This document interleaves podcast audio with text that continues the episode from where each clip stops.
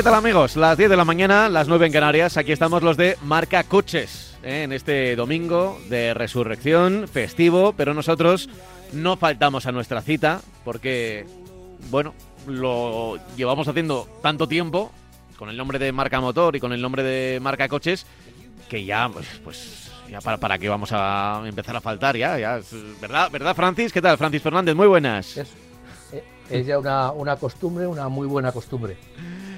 ¿Qué tal ha ido la semana, Francis? Bien, bien, como siempre, tranquilos, con los, con los líos estos de la vacunación, si nos vamos a vacunar, si no nos vamos a vacunar. Ahora que luego hablaremos con el tema de las mascarillas, que las vamos a tener que llevar hasta aunque estemos solos en medio del monte, que me parece una cosa súper extraña, pero bueno, eh, bueno, son los bandazos que estamos dando, que está dando esta sociedad, que en definitiva estamos pasando un trago que ni, ni nos lo esperábamos ni lo controlamos todavía. A ver si ya lo controlamos de una vez. Sí, que nos está dejando a todos un poco, pues, pues eh, con la sensación de que nadie estaba preparado ni nadie tenía una idea para, para lo que podía venir.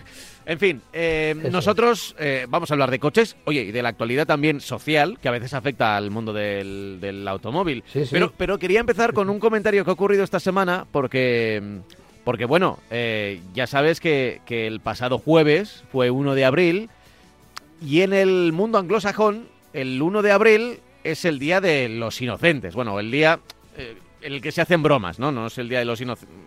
en el mundo español es el 28 de diciembre, Día de los Inocentes. Sí. Eh, se hacen bromas, eh, las empresas y demás, incluso pues publican cosas que no son ciertas. Y el caso es que esta semana ha ocurrido un, caso un tanto extraño, porque el, el mayor vendedor de coches, la marca que más coches vende en el, en el planeta, que es eh, Volkswagen, bueno, aquí sería Grupo Bach, eh, no, sé, no sé si sería exactamente Volkswagen el que más vende, mm, ahí no, no estoy seguro, el Grupo Bach sí, ¿verdad? Eh, pero bueno, en definitiva, eh, que mm, salió un comunicado antes del día 1, se filtró un comunicado que iba a cambiar de nombre.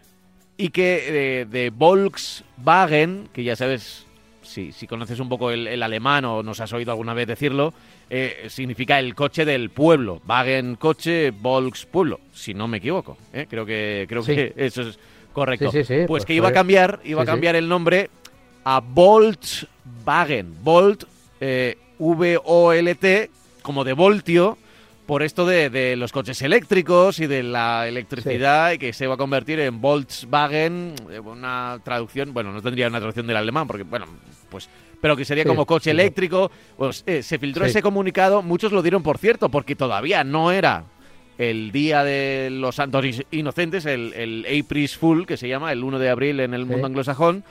Y claro, pues, pues se lió, porque encima, claro, eh, Volkswagen es en cierta medida, y aquí lo recordamos siempre, mm, contigo empezó todo. Eh, eh, el tema del Dieselgate y, y- y el tema de las trampas para, mm, sin importarte la contaminación, eh, vender más coches o tener coches más atractivos para la venta, pues fue el grupo Bach el que el, al, al que le pillaron, por lo menos al que le pillaron y al que todo el mundo le señaló. Entonces, claro, todavía era como más sangrante, ¿no? Que este tipo de bromas que lleguen antes de tiempo y que encima, mm, pues, pues hay gente que no le ha sentado nada bien. Va a quedar como una anécdota e incluso como eh, un ejemplo de lo que podía haber sido. Es decir, eh, que hay mucha gente que se lo creyó realmente esto de Volkswagen y, y que, y que el mercado va a ir por ahí. O sea, que, que no sería extraño. Hay gente que se lo creyó porque precisamente no era extraño que una marca de coches cambie de nombre para, para dar un bandazo eléctrico. Hombre, yo lo que creo efectivamente es que se puede cambiar el logo, se pueden cambiar un montón de cosas, pero cambiar una marca, eh, bueno, eh, se- que desaparezcan, que, que lleguen nuevas, que desaparezcan, que Ya, en raro, realidad raro, Volkswagen sí. ya ha creado una división y, y- ID que serían a- como hablar de los coches eh, eléctricos puros.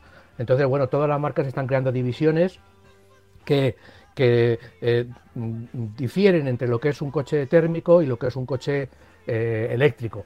No se sabe lo que va a pasar en un futuro, porque evidentemente cuando tú eliges una marca eh, para definir tus coches eléctricos, pues cuando no tengas coches de, de térmicos no sabemos qué va a pasar, pero yo creo que Volkswagen y el 99% de las marcas importantes mm, no se pueden plantear el cambiar la denominación. Ya digo que podrán cambiar todo, podrán cambiar el, logo, que de hecho Volkswagen lo ha cambiado hace poco, BMW también, Peugeot también lo ha cambiado, es decir, nos estamos adaptando a estos tiempos que corren, son además logos mucho más sencillos, mucho más simplificados, es curioso, en vez de ir a complicaciones, salvo el de Peugeot, pero se está yendo a logos que le quitan todo lo, son trazos muy, muy ligeros y una cosa muy simple, ¿no? Bueno, pero ya digo que lo del tema de cambiar está bien traída la, broma, de Volks a Volt, pues está bien traída. Decían que eh, se, se, se, hacía hincapié en que solamente era para el mercado americano. Bueno, ¿cómo se puede casar esto de que tengamos una marca que se llama Volkswagen en Europa y en el mundo y solo para Estados Unidos tengamos una marca que se llame Volkswagen? Bueno, bueno, son cosas de estas que pasan, que nombres como, ya digo, en sí, pero bueno, viendo, inocentes. Viendo que eh, triunfa la marca Tesla, que, que, no deja de ser un nombre también muy relacionado con, bueno, es el, es el apellido de, un gran inventor y demás, y que, y que otras marcas que son puramente eléctricas en Estados Unidos, sobre todo, van por ahí, ¿no? Van, van siguiendo la senda de Tesla. Bueno, pues igual no sería extraño, pero pero bueno, quedó como una broma y va a quedar como una anécdota. Pero mm, no, no estaba mal tirado. Eso sí, que, sea la misma marca que, la del que la del Dieselgate, pues claro, pues tiene, tiene su aquel, ¿no? Tiene su aquel. Tiene su, su recochineo. lo que no es extraño, lo que no es extraño y no va a ser extraño en, el futuro, es que las marcas decidan tener, los grupos empresariales, por decirlo mejor, decidan tener una marca que defina lo que es un coche eléctrico puro. Su, digamos que bueno, tendrán no sé cuánto tiempo una división que, siga fabricando coches térmicos y siga desarrollando coches térmicos y, una, y otra división que tenga solamente coches eléctricos, un poco para diferenciarlos, pero en un futuro qué puede pasar, pues no se sabe. Mm. En fin, em, hoy vamos a hablar de unos cuantos temas. Em, hemos comenzado con esta anécdota, ya te digo, de Volkswagen, eh, pero vamos a intentar hablar del tema de las mascarillas también en el coche, del Subaru, eh, del Impresa, del Peugeot 308, del Mercedes Clase C y si hay tiempo para el Renault Arcana y el Hyundai Bayon. Esos van a ser nuestros principales temas y ya sabes que también vuestras consultas en un correo electrónico que es marcacoches@radiomarca.com marcacoches@radiomarca.com. Y de hecho, si te parece, Francis, voy a empezar eh, leyendo uno de estos correos electrónicos que nos han llegado en los, en los últimos días. Eh, dice lo siguiente, eh, lo firma Tomás. Buenos días, estoy encantado con el programa, ya ni me acuerdo desde cuándo lo sigo. Mi cuestión es, si me podéis informar sobre el John Corando, la versión Limited 1500 centímetros cúbicos, turbo de 163 caballos, manual. Pregunta, eh, la típica pregunta que nos hacen muchos de ¿qué tal sale? ¿Eh? Que yo creo que es una expresión como ¿qué tal sale? ¿Eh? ¿Qué tal sale este coche? ¿Cómo funciona? Las ventajas respecto a otros equivalentes y también las desventajas. A ver, ¿qué le podemos decir?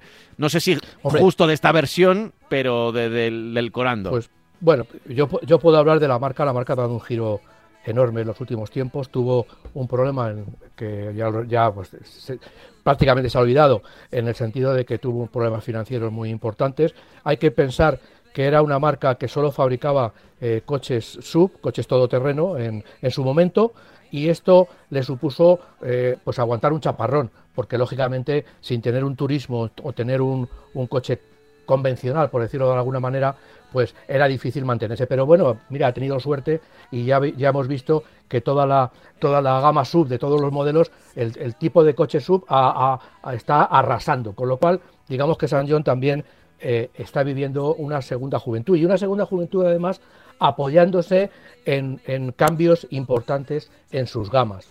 Entonces, bueno, yo creo que en este sentido, pues Antiguamente eran coches un poco muy robustos, eran coches muy robustos, no digo que ahora no lo sean, pero eran coches excesivamente robustos, excesivamente duros, entre comillas, y bueno, eso dejaba, digamos, eh, eh, una distancia importante con lo que es un sub actualmente, que un sub es un coche, por decirlo de alguna manera, un poco más dulce, es un todoterreno que no tiene los, la, la dureza de reacciones, busca más la comodidad, busca más el asfalto, y el estilo estético. En este caso, el Corando, que es el coche eh, más grande de la, de la marca, pues bueno, yo creo que es un vehículo que eh, mm, recientemente tiene un estilo eh, bastante novedoso, fue modificado en el año 2019 y yo creo que, al final, pues bueno, yo creo que tiene eh, el atractivo, no es el más grande de la marca, perdón, el más grande de la marca es el, Rexton. Es, es, un coche que tiene un atractivo, sacaron el Tivoli, sacaron el, el Tivoli Grand y yo creo que todos estos coches tienen el, ya digo, el atractivo de tener, de ser nuevas generaciones con un estilo exclusivo, pero un estilo mucho más moderno y que yo creo que están dando muy buenos resultados. Yo creo que tecnológicamente eh, San John se ha renovado y en este caso eh, este coche ya tengo que decir que no lo he probado, pero lo que sí es verdad es que he probado el Tivoli y a mí me parece que el cambio ha sido bastante, bastante importante a todos los niveles, a nivel de confort, ya digo, de comportamiento, a nivel de motores, a nivel de acabados, a nivel de aspecto, mm. de calidad de plásticos. Yo creo que este, eh, la gama San John en su conjunto ha dado un paso adelante y lógicamente el Corando es un coche pues de 4,45 metros de longitud y es un coche que eh, con, con, con, motores eh, de gasolina de 149, 149 eh, caballos, 136 caballos, 163 caballos. Yo creo que tiene una gama también bastante amplia y bueno, yo creo que, que no hay ningún problema al que ponerle y además mantiene en cierta medida una de las improntas de la marca que es una buena relación con la calidad-precio, es decir, el precio al que se venden este tipo de vehículos es bastante competitivo con relación a la competencia directa. Hmm. Eh, yo recuerdo eh, hace, hace ya unos cuantos años, ya haciendo este programa, cuando Sangyong acababa de llegar al continente europeo, que también había correos electrónicos eh, que nos preguntaban y llamadas telefónicas que nos preguntaban por esta marca porque era muy llamativa y los coches mm, tienen una línea mm, sí, llamativa, agresiva, eh, incluso desde el principio, pero que en aquel momento no podíamos recomendar. ¿eh? No, podíamos recomendar porque había muchos interrogantes ¿eh? en, aquel momento, incluso de, los test de seguridad y este tipo de este tipo de cosas. Muy al comienzo, estoy hablando del, comienzo hace más de 10 años. y ya todo eso ha cambiado. Hay que, hablar también. Por suerte. Sí, sí. Lo mismo te puedo decir, por ejemplo, de Kia ya cuando empezó a producir, a, vender en Europa, pues la verdad, estamos hablando hace más de 10 años, mucho más de 10 años. Sí, pues los primeros modelos de Kia que llegaban a Europa, pues hombre, eran bastante, bastante complicados. Eh, entonces, eh, bueno, mm, ha, cambiado. Eh, no solamente cuando la, ha comprado Hyundai, ha entrado a formar parte del grupo Hyundai, sino con anterioridad, pues ya estaba, digamos, estamos aplicando una tecnología y, una, y una calidad de fabricación y de diseño, porque es lo, que es lo principal, pues que ya ahora mismo, evidentemente, no es que esté al nivel de, las marcas normales, estoy hablando de Kia o de San John, es que en muchos casos, y, y, y cito a Kia, está por encima de algunas de las marcas tradicionales eh, europeas. O sea que el, camino que ha recorrido ha sido eh, largo, pero muy rápido y, con mucha calidad y que la, ha situado, ya digo, la, está situando aquí concretamente en uno de los mejores lugares del mercado. Bueno, pues ya lo sabe nuestro oyente, Tomás, que nos escucha desde, dice, no sé ni cuándo, no sé ni cuándo, empecé a escucharos, pues que si lo tiene ya mirado, que, tienen nuestro visto bueno ¿eh? para este eh, Sañón Corando, límite de 163 caballos. Em, vamos a hablar de las mascarillas, eh, porque es verdad que ha sido noticia esta semana en lugares públicos, como por ejemplo la playa, va a tener que ser obligatorio el, uso. Hay muchos que se sorprendieron porque pensaban que, que seguía siendo obligatorio yo creo que esto depende de las zonas, ¿no? Desde que eh, acabó el estado de alarma, digamos, mm, llevado por la Administración Central, al final cada región, cada comunidad autónoma ha decidido eh, cómo afrontar la pandemia y había lugares en los que seguía siendo obligatorio el, uso de mascarilla, prácticamente si sales de casa en, cualquier lugar. Hay otros que no. Eh, a ver, ¿qué, ¿qué, nos cuentas, Francis? Bueno, yo, yo quisiera hablar a nivel general. A nivel general, la noticia lo que dice es que hay, llevar, hay que llevar las mascarillas en cualquier situación. Entonces, bueno, pues eso deja, deja perdón, pocos lugares a la, interpretación. Hay que llevarlo, siempre hay que llevar mascarilla. Incluso que antes había dudas fuera de casa. Yo querría abrir un paréntesis ahí y preguntar si en estos casos eh, también entra cuando hacemos deporte, porque yo estoy harto de ir andando por la calle con la mascarilla y que pase el señor que va haciendo footing, pase a medio metro a tu lado, soltándote todo lo que le pasa por la, por la nariz. Y no es obligatorio que lleve mascarilla. Yo creo que habría algunas situaciones que a mí por lo menos me, están eh, llamando la atención y me preocupan, que se obligue también a que lleven mascarilla. La gente, ya ha habido un montón de, noticias que han dicho y, estudiosos del tema desde el punto de vista del deporte que dicen que, se puede correr con una mascarilla sin problema. Bueno, salva, eh, dejando a un lado esto, la, norma general, la, norma particular que afecta al automóvil, para mí yo creo que no ha cambiado. Es decir, en el automóvil seguimos sin tener que llevar mascarilla, es, es, nuestra casa, por decirlo de alguna manera, aunque sea un sitio muy cerrado, mm. pero es nuestra casa. Y si vamos con gente que, con la que convivamos, pues lo mismo podemos convivir en casa sin mascarilla que dentro del vehículo. Los niños pequeños tampoco la tienen que llevar. El conductor, cuando viaja solo, tampoco la tiene que llevar, evidentemente. O sea, digamos que, que no, ni puede contagiar ni le puede contagiar nadie, porque vamos, insisto, en un lugar cerrado. ¿Cuál es la norma que sigue eh, y que, bueno, yo creo que, se, reafirma con esto nuevo que han dicho? Pues que yo, si voy con una persona que no es de mi entorno, no viene conmigo, pues en el coche tengo que llevar mascarilla obligatoriamente. Y eso es lo único que se puede vigilar. Han aumentado las multas, bueno, pueden poner multas de, millones de euros si quieren. Pero lo que sí es verdad es que eh, te pueden parar y, si yo voy con, con, un hijo mío, con un familiar, que, vive conmigo. Francis, eh, justo. familiar, eh, estamos, eh, estamos teniendo problemas con la comunicación y, ya sabéis que realizamos precisamente por seguridad el, programa desde, desde distancia, teletrabajando, en este caso eh, Francis, y justo parecía que te estábamos perdiendo un poco en la, en la línea digital y, teníamos ese burbujeo. Yo creo que ahora me da a mí que igual puede haber mejorado. A ver, Francis. Bueno, bueno, vamos a intentarlo. Sí, vamos a seguir, vamos a seguir. Bueno, pues eh, digamos que la, normativa para el automóvil no ha, no ha cambiado. Yo en el coche, que es un lugar cerrado, puedo ir, si voy solo no tengo que llevar mascarilla, si voy con personas que convivan conmigo en mi domicilio, tampoco tengo que llevar eh, mascarilla y si llevo un crío pequeño, pues tampoco él tampoco tiene que llevar eh, mascarilla. Lo único que cambia, no, vamos, lo único que cambia, lo único que se mantiene ahora, y por eso digo que yo creo que los medios de comunicación se han hecho mucho eco en este sentido, es que yo dentro del coche tengo que seguir, si no convivo con la persona que me acompaña o las personas que me acompañan, tengo que seguir llevando la mascarilla obligatoriamente. Entonces, han dicho que van a multar, bueno, me pueden parar y lo único que me pueden preguntar es que con mi documento nacional de identidad si vivimos todos los si no llevamos mascarilla, si vivimos dentro de eh, los que vamos dentro del coche, vivimos en el mismo domicilio. Ese es el único, el único, no un cambio, sino que a lo que ha cambiado es que dicen que van a ser mucho más rigurosos, como lo van a ser, entiendo, cuando dicen que van a aplicar, que van a obligar a que llevemos mascarillas en cualquier situación. Eh, a ver, más cosas, más cosas que, podemos contar, más cosas que tenemos que contar. Yo no sé si has acabado con lo de las mascarillas. Sí, yo creo que, en ese sentido no ha cambiado tanto. Ya digo que, a mí me, llama la atención mucho con, la norma a nivel general que se están dejando unos flecos ahí perdidos que no se aclaran y insisto, por ejemplo, cuando yo voy por la calle paseando y llevo mi mascarilla, o voy andando deprisa y llevo mi mascarilla porque es obligatorio y me pasa un señor que va corriendo y va sin mascarilla. Yo creo que esto eh, es, es, lo mismo de absurdo eh, que si me voy a un monte, estoy a 10 kilómetros de una población y de las personas y no voy a ir yo solo por el monte con la mascarilla. A mí me parece estas cosas absurdas de la normativa y es lo que en, teoría no solamente a los automovilistas, sino a todo el mundo nos está volviendo un poco locos desde hace unos meses.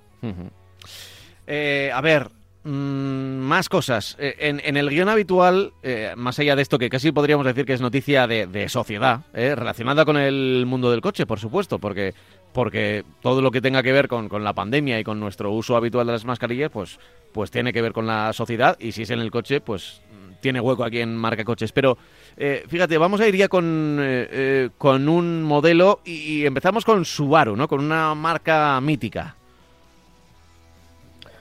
Pues sí, es una marca que, a lo largo de los años, eh, sobre todo lo que, se lo que destaca de ella es que mantiene eh, su personalidad, por decirlo de alguna manera.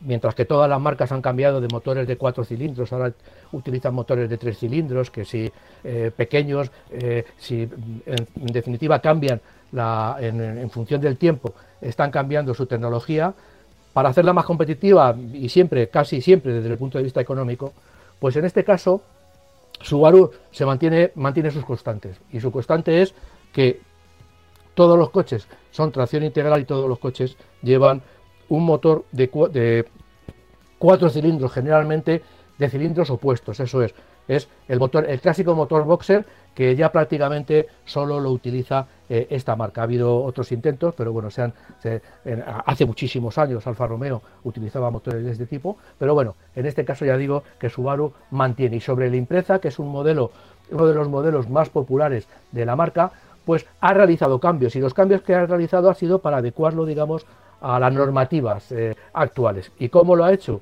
Pues buscando que eh, sus coches lleven la etiqueta eco.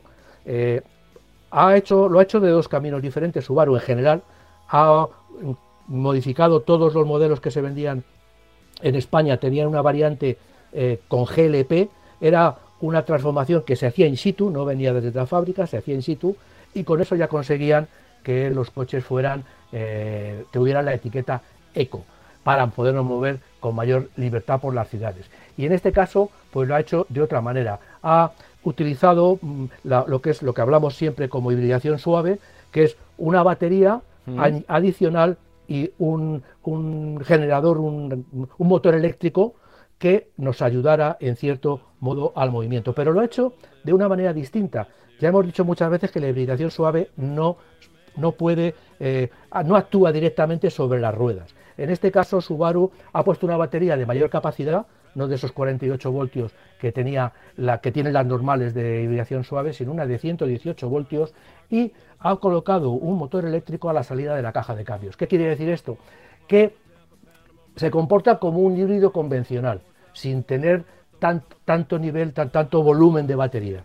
Eh, tiene, puede recorrer hasta 1,6 kilómetros como eléctrico puro, como cualquier híbrido convencional, y además, no híbrido, no híbrido suave, sino híbrido convencional y además digamos que tenemos eh, ese, motor eh, eléctrico que en cierto modo nos ayuda, sobre todo está estudiado para que nos ayude en la arrancada, que insistimos, es el momento en el que el vehículo eh, consume más. Es decir, para que nos hagamos una idea de cómo funciona el sistema, mucho, mucho antes de que el coche se detenga, el sistema ya puede mm, parar el motor vamos por inercia, con el motor parado, vamos, nos paramos en el semáforo, el motor sigue lógicamente parado y cuando arrancamos, cuando soltamos el, pie del freno y aceleramos, el que nos empieza a mover es el motor eléctrico. Evidentemente nos mueve durante los dos primeros metros. Entonces, cuando ya el coche tiene una inercia, ya necesita más potencia, una potencia que no le puede suministrar el motor eléctrico porque queremos más velocidad, lo que hace es que directamente se arranca el motor de explosión y funcionamos con el motor de explosión. Eh, esto supone un gran ahorro porque antiguamente, o antiguamente, ahora mismo hay muchos coches que lo único que hacen es que cuando estamos parados en el semáforo, ¡bom!, se para el motor. Y cuando eh, eh, pisamos el acelerador, arranca y salimos pitando. ¿Qué es lo que sucede? Que esto lo que hace es aumentar el tiempo en el que el motor de explosión está parado, con lo cual digamos que se ahorra bastante combustible. El, eh, Subaru es un, el Subaru Impreza es un coche muy conocido, es un coche eh, lleva un motor de 1600, de, perdón, el motor pasa eh, de un motor de 1600 a un motor de 2 litros con inyección directa y de 114 caballos a 150, con lo cual hay también un notable aumento de prestaciones, pero al mismo tiempo y gracias a toda esta tecnología que lleva embarcada el nuevo Impreza, la, la media de consumo baja desde los 7,9 hasta los 7,7 litros. Ahí lleva el clásico motor Lineartronic, eh, perdón, la clásica, caja de cambio Lineartronic, que en este caso es, una, es un cambio CVT, lo que pasa que artificialmente le han puesto siete escalones, es decir, el coche cuando arrancamos, en vez de que el motor el cambio esté funcionando continuamente, hay unos escalones en que, como si pasara las marchas en un cambio automático convencional. Bueno, y los precios, a mí me parece que es un coche muy atractivo, un coche muy original, un coche técnicamente avanzado y que tiene, por decirlo de alguna manera, el regusto de los, de los Subaru, que bueno, que, que hay mucho aficionado a este vehículo porque la verdad es que dan muy buenos resultados y son muy agradables de conducir. El Subaru tiene un precio, este nuevo impresa, el, precio es de eh, 33.250 euros, que con el descuento de 2.000 euros baja hasta 31.250. Es un precio interesante porque sobre todo lo que hay que tener en cuenta es que tiene una dotación enorme, tiene una dotación, aparte del, del, programa de seguridad preventiva ISAC, tiene hasta que tiene hasta siete, hasta siete sistemas de seguridad, pues lleva la tracción integral, el cambio automático, los siete airbags, eh, lleva un sistema eh, de controles de estabilidad que controla eh, con un, un, escalonamiento más, un escalón más, el, que el control de estabilidad convencional controla el comportamiento del vehículo, lleva faros LED, lleva llave inteligente, es decir, el coche puede parecer para un coche de, la envergadura de la empresa que es caro, pero la verdad es que lleva un, lleva un equipamiento que es difícil, muy difícil de encontrar en su segmento. Así que apuntamos que es una buena opción, ¿no? Este Subaru y además con ese apellido tan, mítico como, como el Impreza. Es un coche que, se vende se vende poco, eh, vamos, como marca, no tiene una implantación muy grande, tampoco es una marca que, pretenda eh, tener una gran difusión, o sea, las ventas eh, mundiales tampoco es que sean, no son ni como la de Volkswagen ni como la de Toyota, por citar marcas, es una marca que prefiere tener la exclusividad vender las unidades que tenga, ganar dinero y ya está, no seguir, no crecer de una manera desaforada, sino manteniendo su, su impronta, su personalidad, pues seguir en un mercado que tienen, digamos, iba a decir cautivo, un mercado cautivo de gente que es muy aficionada a los Subaru y a su comportamiento. A ver, más cosas. Eh, ¿Te parece que lea un, correo electrónico que tengo por aquí? Venga, eh, es un palo, ¿vale? Ya, te aviso, es un palo. Vale, vale. Eh, lo firma José, dice, buenos días, soy José desde Barcelona. Antes de nada, felicidades por ese magnífico programa del cual soy, soy oyente desde hace mucho tiempo. Bueno, por, por el momento llega la flor, ¿eh? llegan las flores. Ahora llegan las macetas. Ahora llegan las macetas. Nos ponen la zanahoria. Es la segunda vez que me dirijo a ustedes y en esta ocasión es para echarles, eh, para hacerles una crítica. Eh, cada vez que hay una consulta de un oyente o una opinión sobre alguna comparativa, es cuestión de segundos esperar para oír cómo aparece como más recomendado siempre, aunque no tenga relación, a algún modelo de Peugeot. La verdad es que puedo comprender que algunos de los periodistas que, llevan al programa tengan una relación especial con la marca, eh, porque fabrica en Madrid, pero creo que deberían intentar ser un poco más imparciales. Soy trabajador de SEAT y la verdad es que siento que se menosprecia mi marca, la única que es totalmente integral en el sector en España y que creo merece todo el respeto y como mínimo ser tratada en igualdad de condiciones que el resto de marcas nacionales. Considerarlo una crítica constructiva de un seguidor muy fiel. Ánimos y a seguir con el programa muchos años más. Lo firma José. A ver, ¿qué le podemos decir? Pues mira, yo he sentido, lo, digo primero, eh, como responsable del programa, eh, que en, los últimos tiempos es verdad que estamos diciendo que Peugeot lo está haciendo muy bien. Y yo creo que, es que creo que es la realidad. Yo creo que Peugeot lo está haciendo muy bien. Eh, con nuevos diseños, con diseños más llamativos, con un rebranding, con un nuevo logo. Y, y cuando ha salido ahora mismo el 3008 o el 208, que por cierto esta semana nos ha llegado que es el, coche más vendido en Europa, eh, o, el, nuevo modelo de 308, incluso los eléctricos, oye, pues nosotros eh, lo hemos dicho.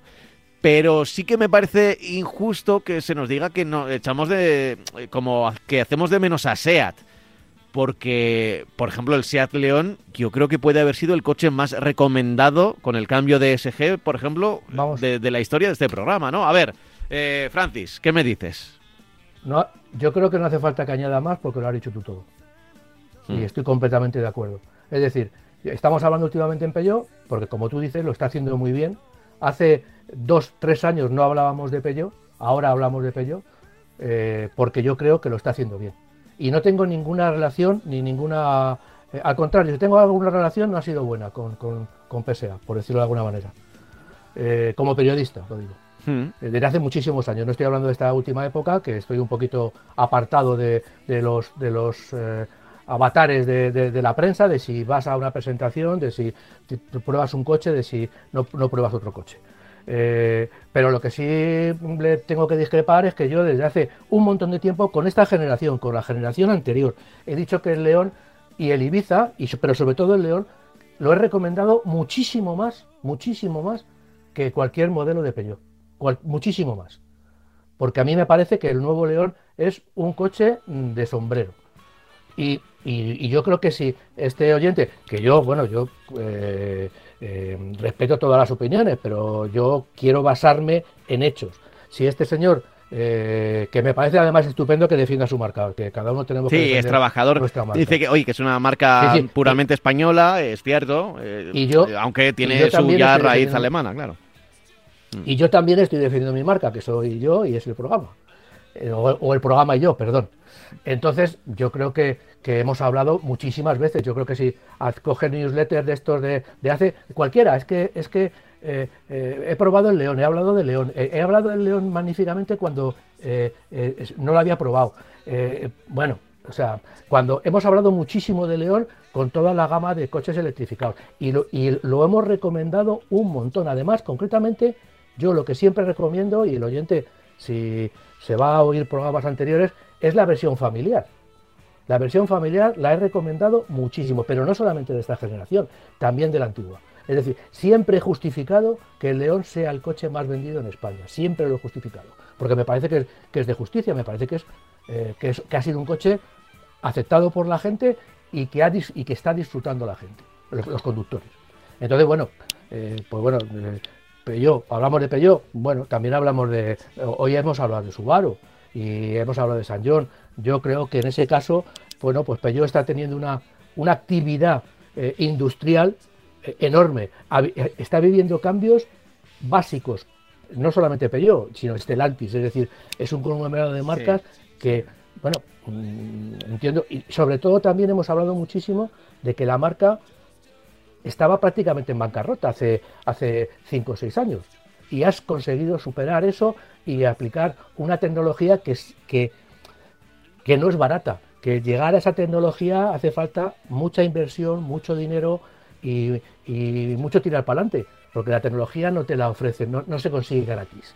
Es decir, hay que mucha investigación, mucha compra a empresas auxiliares y todo eso cuesta dinero. Y salir del agujero en el que estaba Pello hace unos años, pues a mí me parece que tiene también su mérito y sobre todo hacerlo con la brillantez que lo ha hecho. Otras marcas lo podrían haber hecho con, con de otra manera. Eh, es decir, por ejemplo, por, hablar de, una marca del grupo Citroën, Citroën lo ha hecho a base de salir con un producto, entre comillas, más barato de producir que eh, lo que ha hecho eh, Peugeot. Ha salido y dice, bueno, tengo un problema, ¿qué hago? Bueno, pues voy a salir con coches en los que gane más dinero cuando venda una unidad.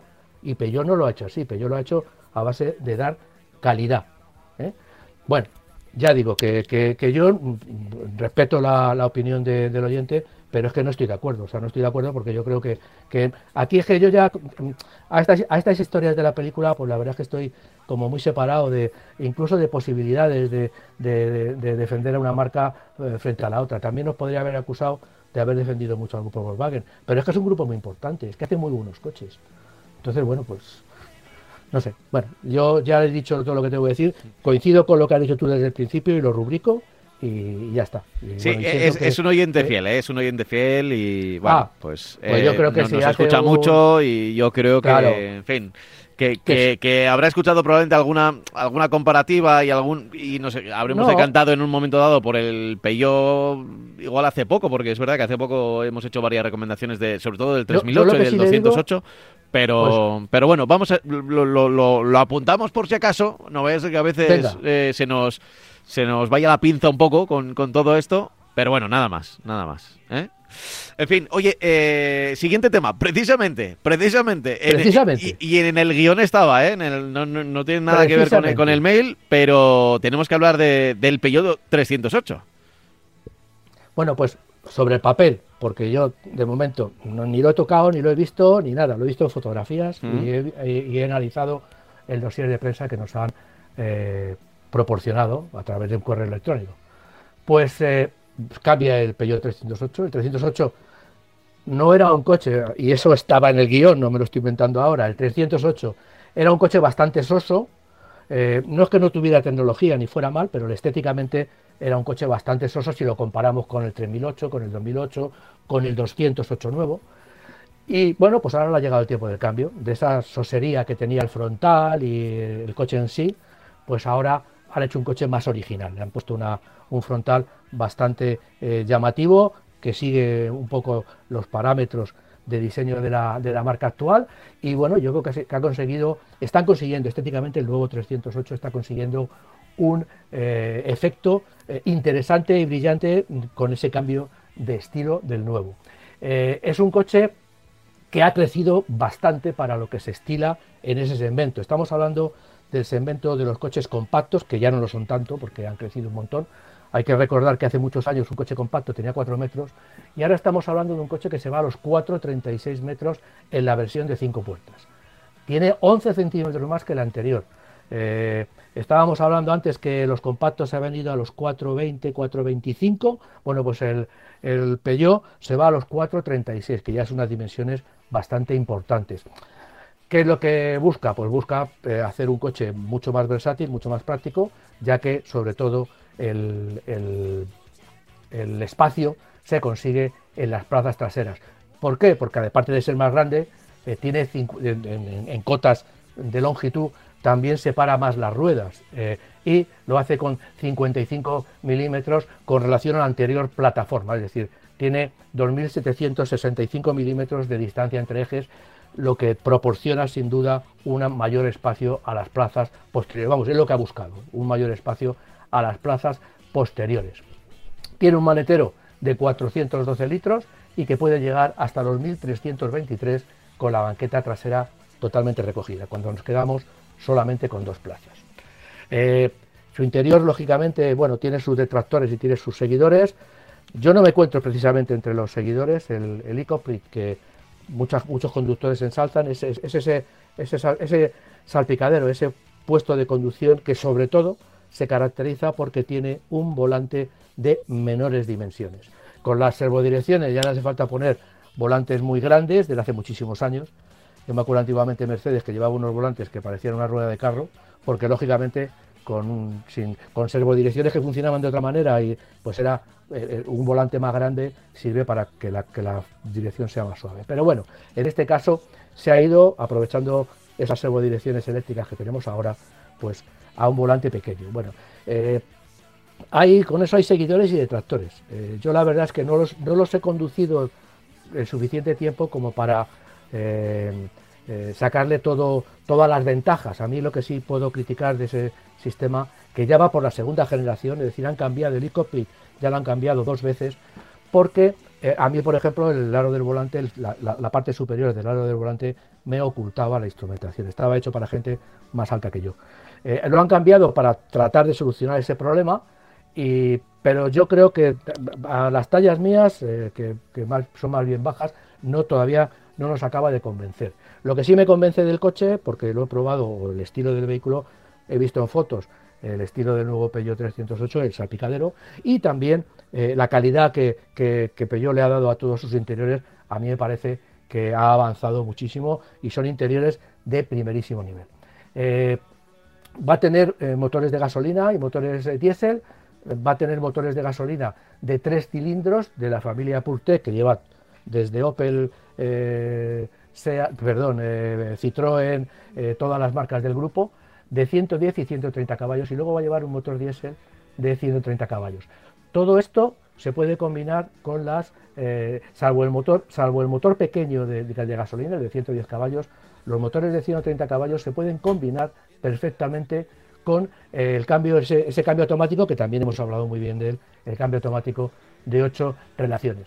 Lo que sucede es que, bueno, es un coche de futuro, es un coche que se lanza ahora, pero está pensando en los próximos cinco años. Y lógicamente, pues también eh, han preparado, como en toda la gama Peugeot y Citroën y Opel y DS, pues han preparado versiones electrificadas. Y versiones electrificadas que van a ser dos posibilidades, va a tener de, coches híbridos enchufables. Parece que la, hibridación pura o, única mm, se deja, ya se, se apuesta por la hibridación los híbridos enchufables, eh, pues tiene dos versiones, una con ciento, eh, una que ofrece una potencia final de 180 caballos y con el motor de Pultec y eh, el, motor Pultec de 150 caballos y un motor eléctrico de 81 kilovatios con un 60 kilómetros de autonomía. Y por encima, también otra versión híbrida enchufable de 225 caballos con eh, el motor de 100, eh, con un motor térmico y, el de, y el de gasolina de 180 eh, caballos. es decir, lleva en vez del motor de gasolina de 150, lleva un motor de 180 caballos y el mismo motor eléctrico. Los tiempos de recarga, pues bueno, dependiendo de donde lo hagamos, para esos 60 kilómetros o 59 del de, de, 225 caballos, una hora 55 en un cargador de 7,4 kilovatios, el típico del, cargador en, la pared, el, de 3,50 en uno de 3,7 kilovatios con 16 amperios y 7 horas 5 minutos en el, más básico de 3,7 kilovatios pero con 8 amperios de capacidad, de intensidad. Bueno, eh, si hablamos de la dotación, pues lógicamente el coche es un coche, el Peugeot 308 ha intentado ser un coche súper conectado, como ya lo son todos, eh, los Volkswagen, los SEA, todos los coches van hiperconectados, demasiado conectados. Eso al final hablaremos de, si eso eh, es lo mejor para el automóvil o no, ya que aparte de los sistemas de seguridad, pues llevamos wifi, llevamos de todo, todo lo que pensemos. ¿no? va a llegar este coche en el segundo semestre de este año y la carrocería familiar va a llegar a lo largo, mm, todavía no hay, no hay fecha fija, pero sí que va a llegar a lo largo del 2022. Eh, bueno, pues apuntado queda, ¿eh? Apuntado queda por aquí eh, esa, esa posibilidad, ese, ese nuevo Peugeot 308, como decimos, eh, sin ningún tipo de ánimo de, hablar más de Peugeot. no, no, no, no. nada por el no, es que, ¿sabe lo que pasa? Yo voy a seguir hablando igual, o sea, porque no, a mí... Sí, sí, sí, porque no tengo por qué andar cambiando y tal. Y bueno, estaba en el guion y lo que pienso del coche y lo que he leído, porque tampoco eh, estamos hablando de, lo que me puede transmitir un dossier de prensa, pero lo que sí es verdad es que, bueno, pues, pues al final esto de que ha crecido en dimensiones, eso es una, una, una afirmación eh, contrastable, o sea, que es más grande por dentro, también es una información, en, en las partes traseras también va a ser seguro una información contrastable. Bueno, eh, vamos con el nuevo tema. sí, vamos a ir con, el nuevo tema. Eh, más allá del 308, eh, que era uno de los modelos que teníamos, de los que teníamos que hablar en el día de hoy, también del Mercedes Clase C. Pues sí, dentro de las marcas premium sabemos que la historia de Mercedes es muy larga. Es una, una mm, historia de, muchas generaciones y tiene dos generaciones muy importantes antes, tendríamos que hablar antes y después del movimiento sub, por decirlo de alguna manera. Parece que estamos hablando del movimiento hippie. El movimiento sub. Pues, ¿qué sucede? Que eh, la marca empezó sacando dos, dos berlinas y que han sido dos coches muy importantes, muy importantes, básicos diría yo, en la historia de la marca. Uno ha sido el clase E, el clase E, cualquiera que haya ido a Alemania ha visto miles de clase E pintados de color crema como taxis en, las ciudades alemanas y luego estaba por debajo el clase C que sí ha perdido un poquito de importancia pero todavía tiene mucha dentro de lo que son de lo que es la gama de coches convencionales de la marca. No sabemos cuánto tiempo va a durar esto porque lógicamente los sub vienen eh, empujando muchísimo, pero bueno, pero todavía las berlinas eh, de, las marcas premios, curiosamente dentro de las marcas premium sí son importantes, dentro de las marcas generalistas no lo son tanto. Entonces, bueno, pues el, nuevo Mercedes eh, clase C, eh, estamos hablando de que de la actual generación, la que desaparece, se han vendido 2,5 millones, pero que desde su lanzamiento en el año 82 ha, ha vendido 10,5 millones de vehículos. Eh, yo creo que esto da una cifra, da una idea de, la importancia de este vehículo. Y además, hay un dato más que, para un poco para confirmar mi, idea de que las versiones familiares son las más recomendables, en Alemania dos de cada tres coches de la clase C vendidas han sido familiares, la carrocería que Mercedes denomina Steak.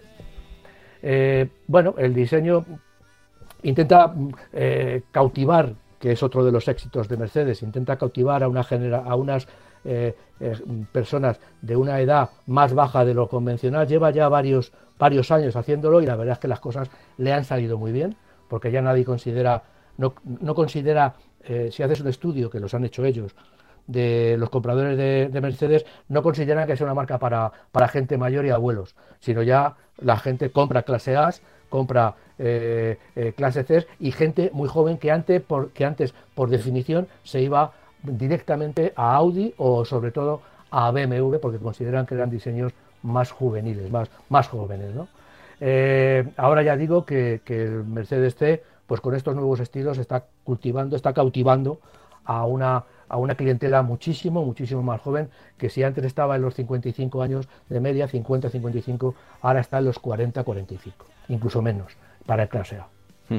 La clase C actual mide 4,75, es un coche ya bastante grande, con 1,82 de anchura, tiene una batalla de 2,86, con lo cual esta plataforma es 25 milímetros más grande que la anterior y se consigue un interior más habitable, lo mismo que hablábamos antes de Peugeot. Mercedes da las, las, cifras. Este, esta nueva clase C es 22 milímetros más ancho de codos en las plazas delanteras, 15 milímetros más atrás y 13, tiene 13 milímetros más de altura interior y 35 milímetros más de espacio para las piernas en la banqueta trasera. Estamos hablando de centímetros, estamos hablando de 1,5 centímetros, de 3,5 centímetros, pero si nos metemos en un coche, pues ya un coche que está considerado, eh, eh, vemos que ha crecido poco, mucho menos en anchura atrás, porque yo creo que son coches considerados única y exclusivamente para cuatro plazas. Cinco plazas los pueden llevar, pero de una manera más esporádica. Bueno, pues el interior es de Mercedes de ultimísima generación que ha conseguido dar un vuelco y es muy tecnológico con esas tomas de aire que pueden ir incluso iluminadas, con, eh, pantallas de 9,5 eh, pulgadas eh, de serie, con varios acabados, lleva un acabado base y luego lleva el Avantgarde que es el elegante o el acabado MG Line que es el más deportivo. todos los motores de Mercedes C que se lancen tendrán alguna ayuda algún tipo de hibridación.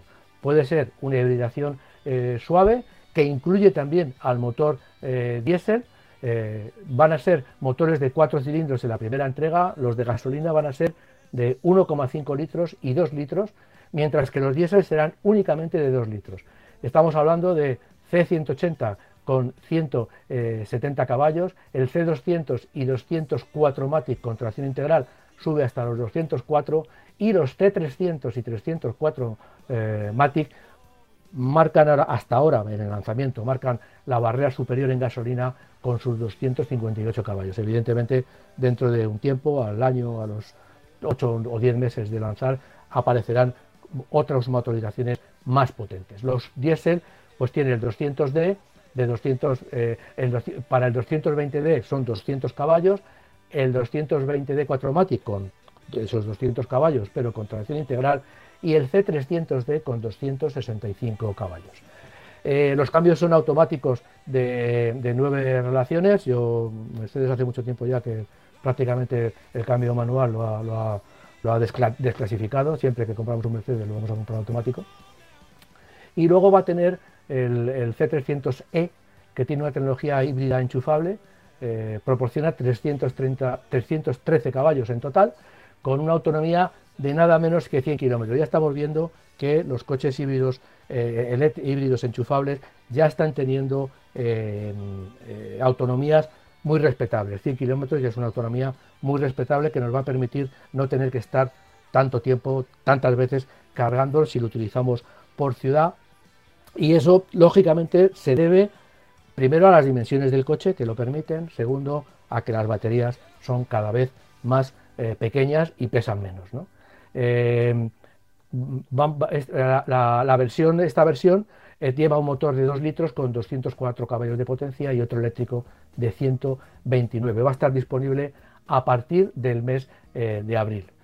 toda la, toda la, bueno, a partir de ya, a partir de mañana va a estar el coche disponible en los concesionarios para la venta. Vale. Todavía no hay precios. Mm, pero bueno, pues tendremos que ir esta semana eh, como, ha sido festivo, como ha sido festivo jueves, viernes, sábado, domingo también, pues, pues a partir de mañana, en efecto, tendremos que tendremos que ir a un concesionario y a que nos den el precio, ¿no? Ahora, ahora como los coches los puedes los puedes comprar por internet, pues ya, pues, te los puedes comprar desde casa tranquilamente. Ya que no podemos salir, pues nos compramos coches. Esas cosas, ¿no? Que tiene la, la, modernidad. Oye, ¿te parece que lea otro correo electrónico que nos ha llegado? Eh, mira, eh, por ejemplo, dice: Hola, muy buenos días. Me ¿eh? ¿Eh? Que no me deprimas. No, no, no, no, no. Dice, muy buenos días. En primer lugar, agradeceros por este fantástico programa que escucho cada domingo. Además, estamos ya en la recta final eh, y me resolvéis muchísimas dudas frente al volante. Mira, te están llamando también para el consultorio. ya está, ya está, ya está. Eh, os escribo porque estoy pensando en cambiar de coche. Actualmente tengo un Seat Ibiza 1.9 SDI del año 2000. Aunque el coche es una maravilla y funciona como el primer día, creo que le ha llegado ya la hora de su merecido descanso. Hombre, después de 21 años, pues, pues sí, la verdad que sí. Pues sí, ¿eh? la verdad que sí. Eh, yo vivo a 20 kilómetros de Pamplona, dice. Es, es, mm, Anda. Es de la zona, es de mi zona, es de mi zona, este, este oyente llamado Fermín.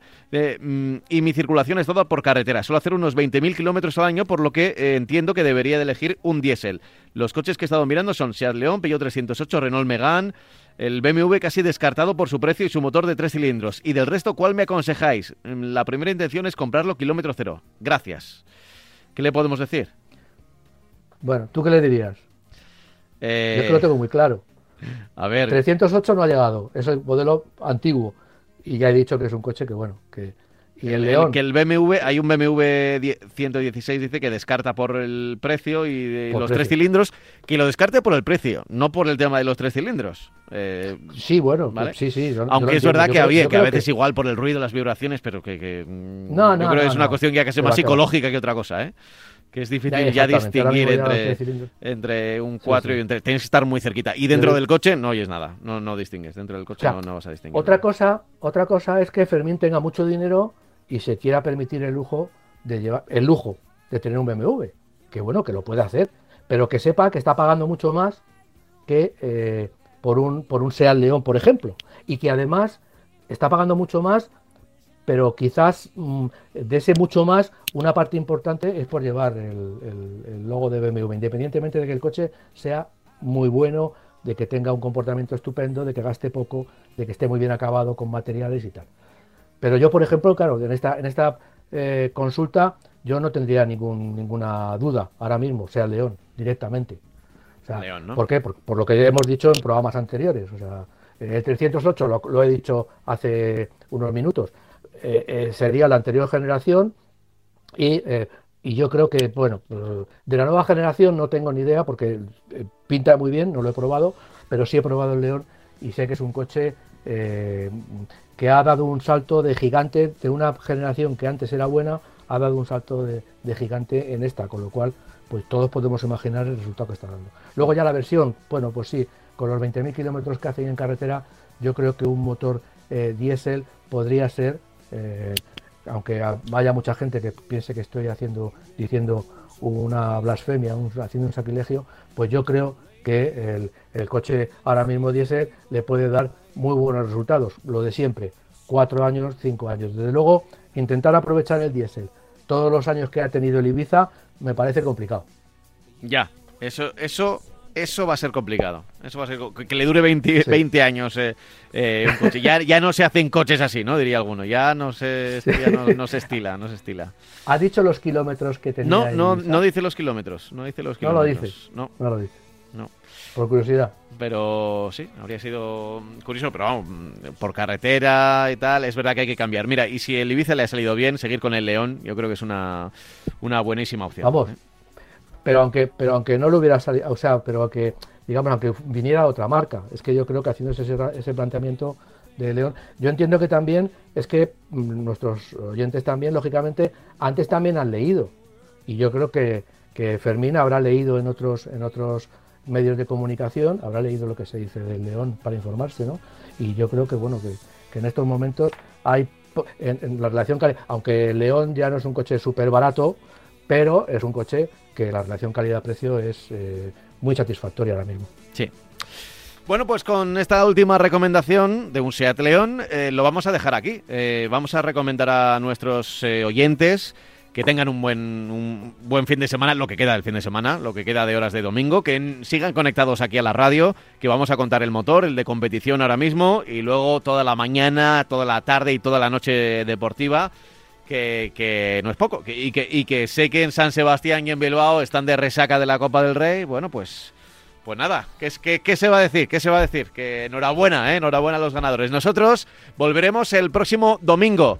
Francis, como siempre, cuídate mucho. Arroba Minfo Francis en redes sociales. ¿eh? Y te seguiremos por ahí como siempre y aquí en la radio. Un abrazo fuerte. Un placer hablar contigo. Chao, hasta luego. Hasta luego.